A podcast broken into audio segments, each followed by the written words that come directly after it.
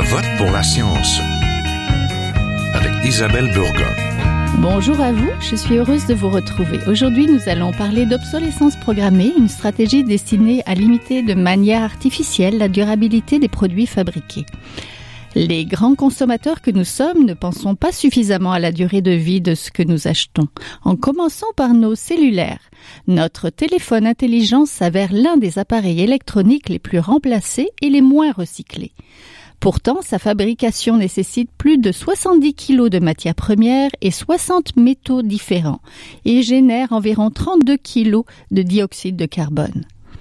L'organisme environnemental Équiterre a mené une grande étude pan-canadienne sur l'obsolescence des appareils ménagers électroniques en mai dernier. Les Canadiens sont de grands consommateurs de tels appareils. 80% des répondants de l'étude avouent les acheter majoritairement neufs et sont nombreux à changer d'appareil avant la fin de vie utile des produits manufacturés. Ce phénomène d'obsolescence qui nous entoure génère un grand gaspillage de ressources et s'avère très polluant. En 2017, 48 millions de tonnes de déchets d'appareils électroménagers et électroniques sont partis ainsi au vidange. D'ici 2021, ce volume augmentera de près de 17%, soit plus de 52 millions de tonnes de déchets par année. Les appareils électroniques contiennent des métaux rares, des matériaux polluants, 70% des métaux lourds trouvés dans le sol des sites d'enfouissement américains proviennent d'équipements électroniques, sans compter ceux qui contaminent également les nappes phréatiques et l'eau. Nous consommons trop, nous réparons peu et nous jetons beaucoup. Pourtant, des citoyens se mobilisent aujourd'hui pour lutter contre cette obsolescence programmée, afin de nous pousser à consommer moins, à consommer mieux. Des pays tels que l'Italie ou la France ont même pris des mesures fiscales et législatives pour combattre ce fléau. Et nous, qu'allons-nous faire? Nous vous en parlons tout de suite. Restez là.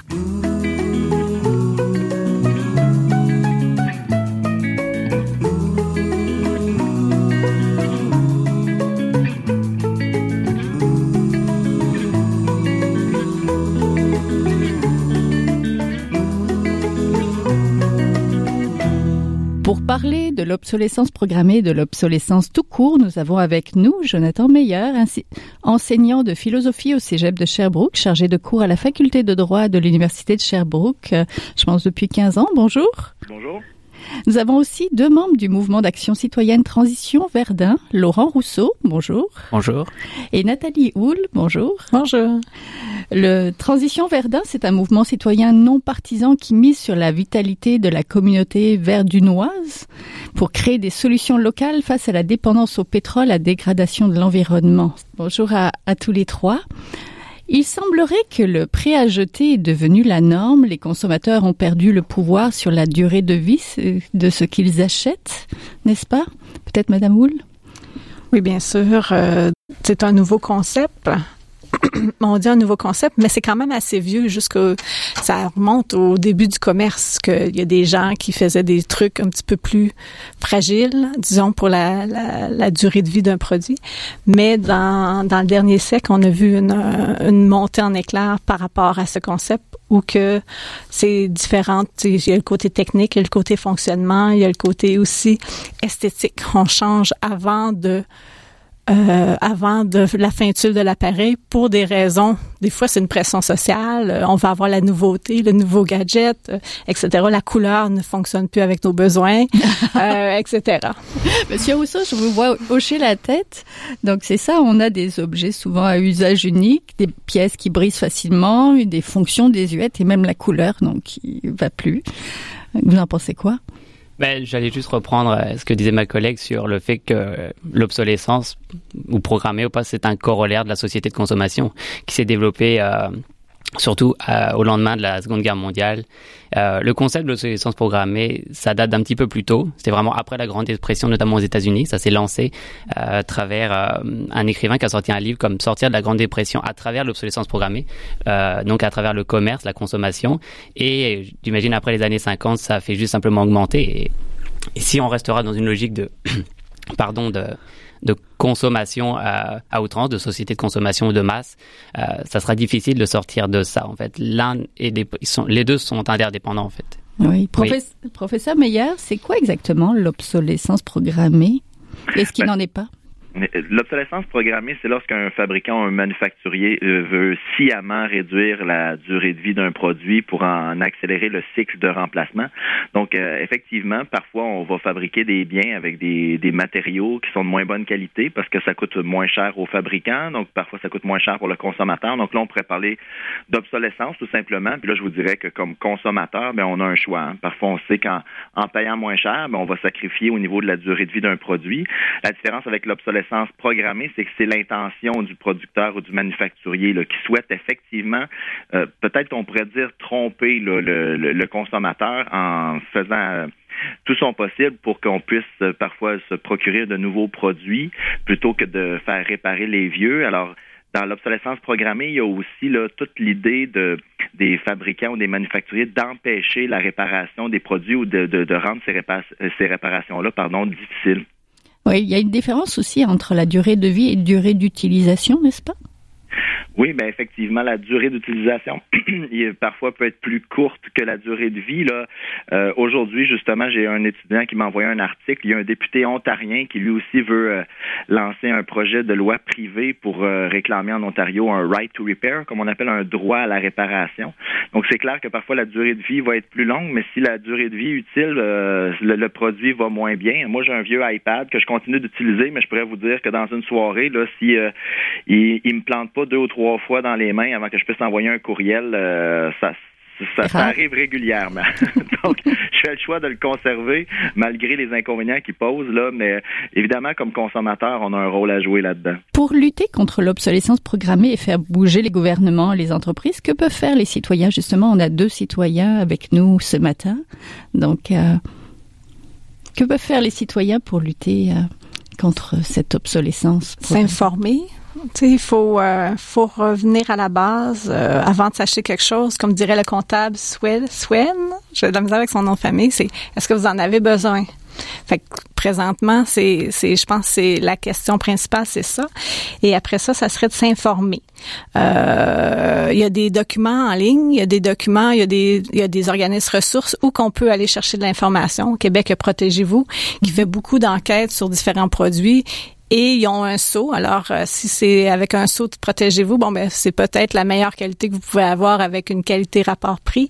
Euh, beaucoup de beaucoup d'autres documents. Il y a aussi euh, l'option consommateur. Il y a des il y a des actions citoyennes qui se font aussi pour s'aider à décider quoi faire, que faire. il y a des sites web. Il, il, faut repenser à la base sa consommation parce que c'est le besoin prime avant la nécessité de certaines choses. Fait qu'il faut penser aussi à réparer, à réutiliser, à valoriser. Euh, il y a des exemples, tu sais, des répar des cafés réparables, ben repair café en anglais. Mm-hmm. euh, on peut aller là. Il y a des gens pour nous aider pour réparer nos trucs. Euh, vous avez des sites web, vous avez des locations. Tu sais, la remise, on a un bel exemple ici de avec euh, la remise qui est une bibliothèque d'outils qu'un citoyen peut aller chercher des outils différents, que ce soit culinaire, euh, pour travailler manuellement, etc. Fait qu'il y a beaucoup d'options maintenant. Que... Oui, parce que c'est ça, c'est parce qu'il y a des options, mais les gens savent peut-être pas réparer et des fois les choses ne se réparent pas non plus, Monsieur Rousseau. C'est pas toujours facile de parvenir à lutter contre cette obsolescence-là. Maintenant, puis c'est justement fait exprès. On veut pas que ça soit réparable. Des fois, ça l'est pas du tout, ou des fois, c'est tellement compliqué, même avec le service après-vente, euh, ou c'est ça, d'avoir accès aux pièces de rechange aussi. Les fabricants ne sont toujours pas obligés légalement d'avoir les pièces de rechange pour les produits ou de les garder sur peut-être 5 ans, 10 ans. Ça aussi, ça peut être des, des choses qui pourraient être faites dans la réglementation, obliger à avoir des, des prix pour les pièces détachables euh, accessibles, que ça dure dans le temps, et qu'on puisse aussi permettre que les objets soient réparés. Il y a toute une économie de la réparation qui pourrait se mettre en, en contrepartie d'une baisse de la consommation. Parce que euh, des, euh, une des défenses de, on pourrait dire de l'industrie, je n'ai pas envie de juger non plus, mais c'est de dire que si on, baisse cette consommation-là, ben on va ralentir l'économie. Mais non, si on met en place tout un système de réparation, on pourrait compenser en partie. Je suis pas économiste. Et puis j'ai pas travaillé là-dessus, mais de dire qu'on pourrait en partie consommer, euh, contrer ce phénomène-là et tout, et puis à la rigueur même en termes d'emploi, on pourrait créer des emplois à l'échelle locale, nationale, au lieu de juste jeter. Euh, c'est un non-sens, c'est ça. Oui. Est-ce que Mm. les mécanismes du marché, par exemple les salaires bas, le manque de concurrence, peuvent contribuer à créer l'obsolescence, professeur Meyer? Hmm, C'est clair que, comme euh, le disait monsieur, là, euh, je pense qu'au niveau économique, euh, c'est intéressant de développer l'industrie de la réparation ici, hein, parce que quand on, parle de téléphone ou d'ordinateur, qui sont peut-être parmi les principaux biens qui vont être susceptibles d'obsolescence programmée, mais effectivement, les manufacturiers sont souvent à l'étranger, en Chine ou ailleurs. Les quelques méga multinationales qui se partagent le profit de ça, euh, ça peut en faire partie. Euh, évidemment, euh, le fait qu'un téléphone, euh, c'est plus payant pour une entreprise d'en vendre un neuf que d'en faire réparer un ancien, mais on imagine qu'évidemment, c'est parce qu'il est produit par quelqu'un qui fait pas un salaire extraordinairement élevé. Alors oui, je pense que ça peut contribuer. Effectivement, je pense que comme le disait Mme Houle aussi, le citoyen a son devoir d'information à faire, mais une chose qu'il peut faire aussi, c'est peut-être euh, aller signer la pétition que mes étudiants de la faculté de droit ont euh, rédigée et qui est déposée sur le site de l'Assemblée nationale, parce qu'on doit aussi, je pense qu'il faut lutter sur les deux fronts. Il faut faire notre devoir personnel de, de, bien s'informer, mais il faut également pousser le gouvernement à tenter d'agir puis à légiférer contre l'obsolescence programmée. On constate qu'en France, il y a un organisme qui s'appelle HALT à l'obsolescence programmée ou HOP. Aux États-Unis, il y a un organisme qui s'appelle repair.org de, de Repair Association.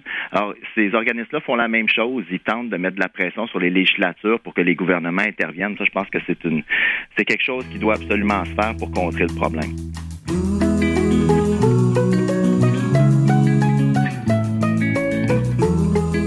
Toujours à Je vote pour la science, là où la science rencontre la politique, une émission produite par l'agence Science Presse. Vous pouvez visiter son site internet au sciencepresse.qc.ca.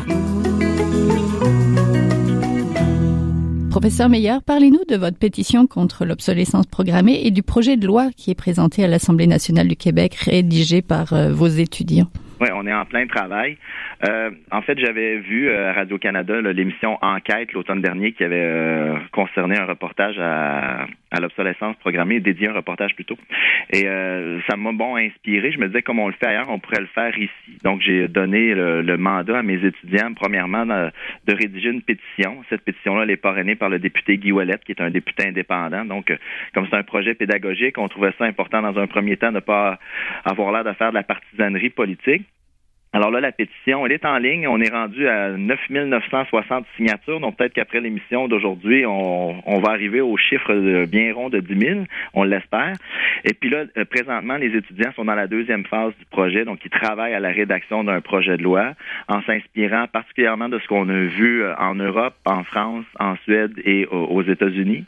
Et puis le 18 mars prochain, euh, les étudiants vont présenter les résultats de leur travail à un panel d'experts qui va être composé de, de mes collègues spécialisés en protection du consommateur à la faculté de droit, M. Arthur Oulaï.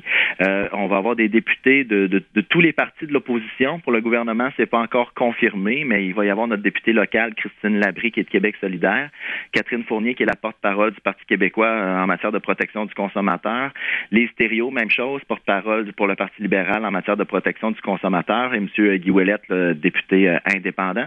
Et il y aura aussi Dominique Champagne qui va représenter le pacte pour la transition. Donc, à la lumière des commentaires que les étudiants auront reçus de ces experts, ben, on va euh, travailler une dernière fois à la rédaction du projet de loi qui sera déposé à l'Assemblée nationale le 9 avril. Donc, évidemment, c'est un projet de loi qui va être déposé par M. Ouellette. Alors, le gouvernement n'est pas obligé d'en faire l'appel pour l'étudier, mais vous comprenez que plus il y aura de signatures à la pétition, plus la société civile va se mobiliser derrière cette initiative-là, mais plus il y a des chances qu'effectivement, il y a quelque chose de concret qui se produise en ce sens. Donc, on vous incite à, à aller voir cette pétition-là et puis à, à, à la voter. Vous ouais, faites euh, pétition obsolescence programmée sur Google, là, puis le premier résultat, vous arrivez sur le site de l'Assemblée nationale avec la pétition. Oui. À Transition Verdun, vous organisez, vous, une conférence pour amener les gens à, à se mobiliser, à être proactifs? Euh, Plutôt que réactif, c'est ça? Oui. En fait, au départ, on organise un café rencontre. Alors, c'est sûr qu'on en a déjà fait un sur le voyager autrement. Là, on nous, ce qu'on veut, c'est oui, transmettre euh, nous ce qu'on a appris simplement en faisant des lectures. On n'est pas spécialiste là-dedans, on apprend aussi par nous-mêmes. Le but, c'est de se regrouper ensemble en tant que citoyens dans une communauté, puis d'apprendre ensemble et d'avoir une réflexion à l'échelle, c'est ça de la communauté, vraiment. Et euh, donc, ça se passe le, le 25 euh, février, lundi soir, au café Le 5e dans Verdun. Et on invite tous ceux qui s'intéressent à ce sujet-là à venir nous rencontrer, à parler surtout. C'est vraiment un échange. Il y pas, c'est pas dans un sens unique qu'on donne ce qu'on a appris nous. C'est, on veut savoir ce que les gens savent de ça, qu'est-ce qu'ils ont pensé, qu'est-ce qu'ils ont appris ou. Euh, oui, c'est ça. Mm. Mais des fois, la sensibilisation ne suffit pas parce que le coût peut pas reposer sur les seules épaules du consommateur. Il devient nécessaire d'avoir une intervention gouvernementale pour contrer cette obsolescence programmée. Madame Houle? Oui, bien sûr. Euh, on a un exemple en France avec une loi solide sur l'obsolescence programmée. Nous, ici au Québec, on n'a pas ça encore. On a quand même euh, des trucs pour nous nous protéger. On a la responsabilité élargie des producteurs. Ça veut dire que le certains produits sont maintenant obligés, certaines entreprises, de récupérer leur matériel défectueux ou quoi, qui sont responsables. Il y a aussi la garantie légale d'un des produits des produits. Alors, tu une durée de vie d'un frigo, exemple, tant d'années, ben si le frigo brise avant, on peut euh, actionner pour ça. Mais honnêtement, on n'a pas encore la loi. Fait qu'en espérant que le, le, groupe de Sherbrooke puisse nous aider avec ça, avec son projet de loi. Fait que c'est super intéressant. Mais tu sais, ça veut pas dire qu'on n'a pas de loi, qu'on peut pas faire des recours collectifs. On a présentement un recours collectif euh, avec Apple au niveau du Québec depuis 2018. Fait qu'on verra comment que ça va ça va se transformer.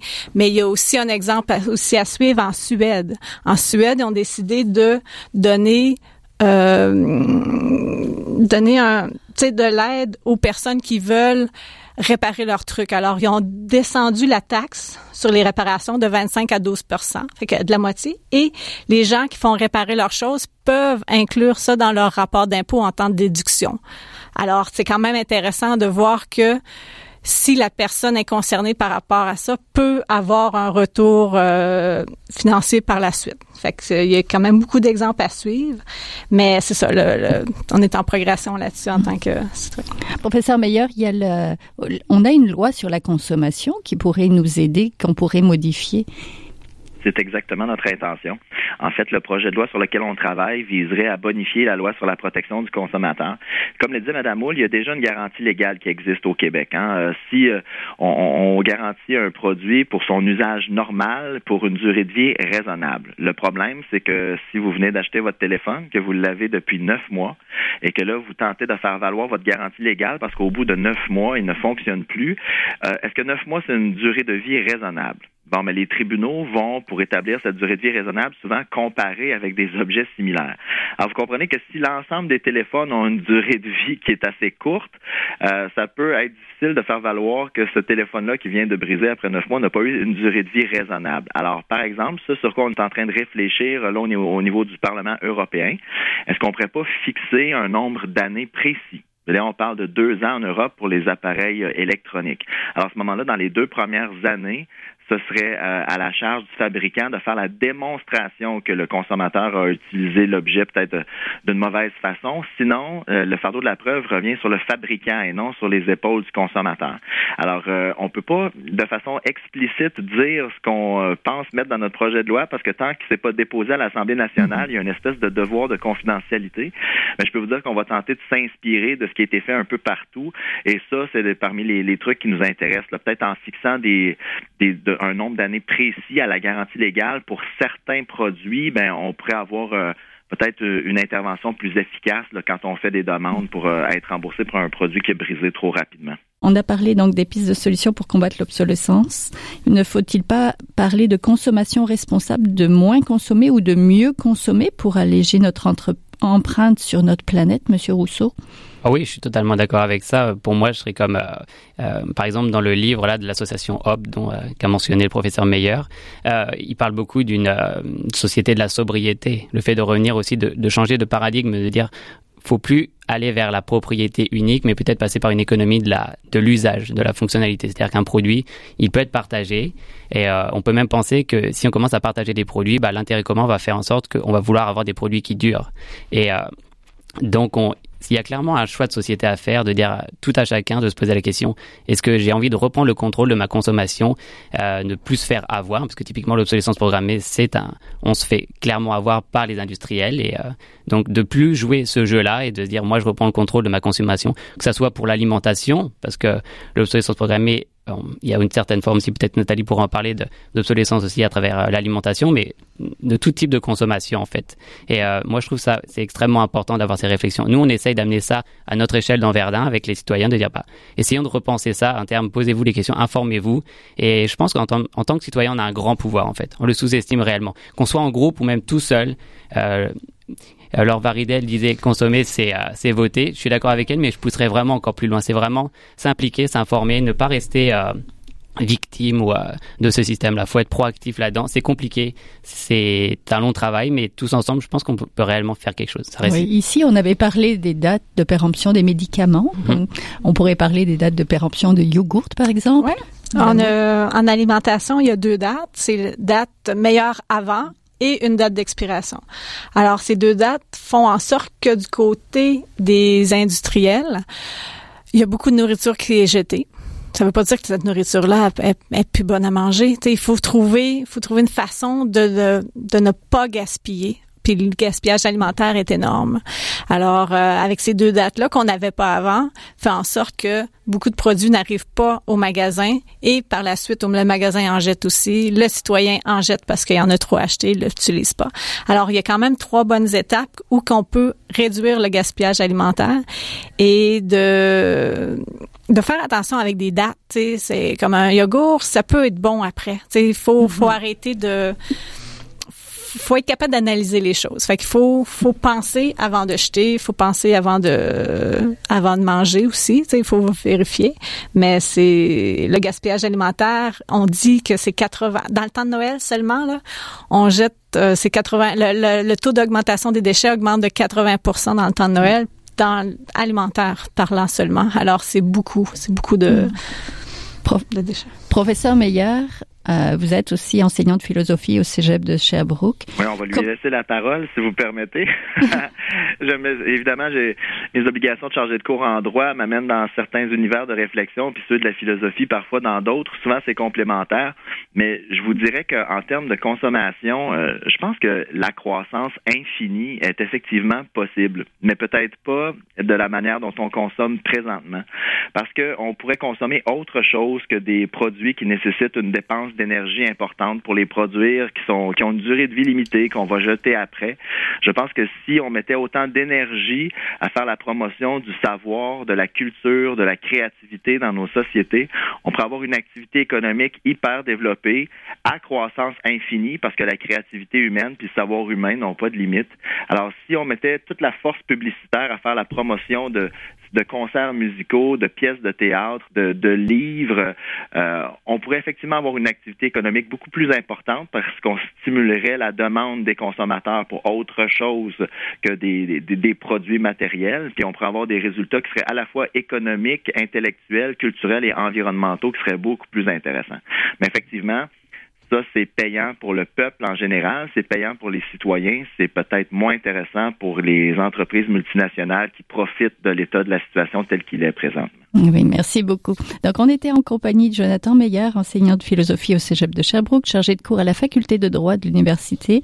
Et on va vous mettre euh, la pétition en ligne sur la page, donc vous allez pouvoir euh, en prendre connaissance et la signer si vous êtes confortable avec ça. Et on avait aussi avec nos deux membres du mouvement d'action citoyenne Transition Verdun, Laurent Rousseau et Nathalie Houle. Merci beaucoup à vous tous les deux. Merci, à vous. Merci.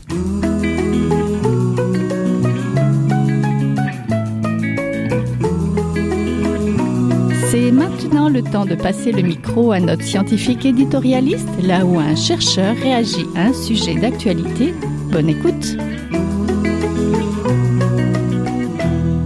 Bonjour, je m'appelle Caroline Sanchez Valero. Je suis la vice-présidente euh, des projets stratégiques et des relations gouvernementales euh, chez Réseau Environnement.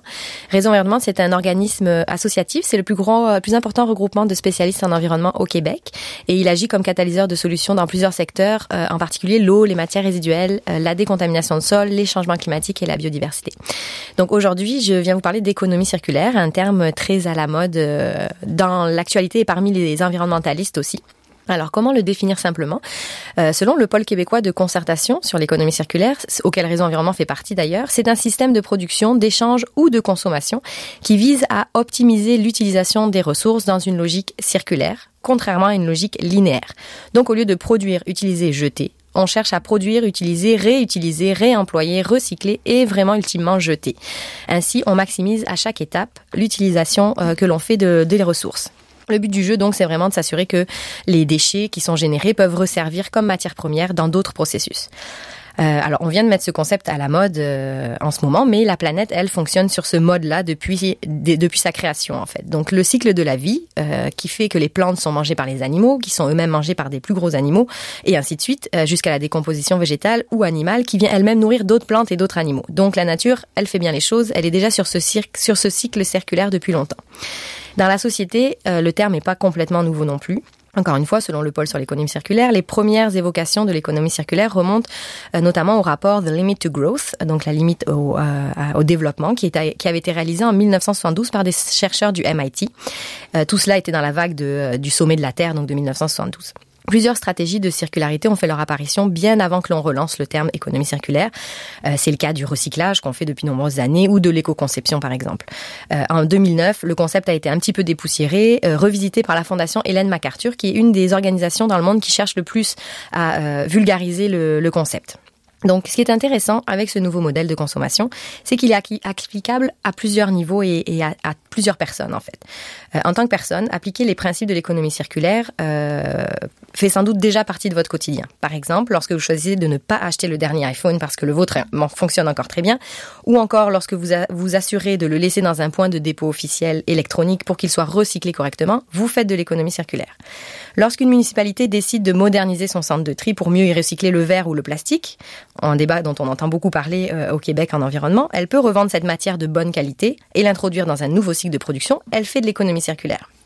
Lorsqu'une industrie revoit sa ligne de production pour maximiser sa récupération d'eau et la réutiliser dans la même ligne de production, elle fait de l'économie circulaire. Quand, encore une fois, euh, plusieurs industries collaborent de façon à trouver des, des manières d'utiliser les déchets de l'une comme matière première de l'autre, c'est ce qu'on appelle dans le jargon la symbiose industrielle, c'est encore de l'économie circulaire. Finalement, quand le gouvernement décide de donner un congé de taxe aux produits intégrant certains pourcentages de matière recyclée, ou inversement, quand il taxe des nouveaux produits sans matière recyclée, il fait, il favorise l'économie circulaire. Donc la beauté de ce nouveau modèle, vraiment, c'est qu'il appartient à tout le monde d'y participer. Euh, si chacun l'encourage à son niveau à le mettre en place, c'est ce qui ultimement va nous permettre de limiter l'épuisement des ressources. C'est tout pour cette semaine. Je vote pour la science C'est une production de l'agence Science Presse avec Radio VM, à la régie Daniel Fortin, à la recherche François Cartier, à la réalisation de l'émission et au micro Isabelle Burguin. Vous pouvez réécouter cette émission. Restez aussi à l'écoute des rediffusions de cette semaine sur Radio VM mais vous pouvez l'écouter aussi en podcast sur le site de l'agence Science Presse, sciencepresse.qc.ca. Et si vous l'avez aimé, partagez-la. À la semaine prochaine. Jin Jiahua est un chercheur typique de ceux pour qui les progrès de la bioinformatique ont préséance sur le sens.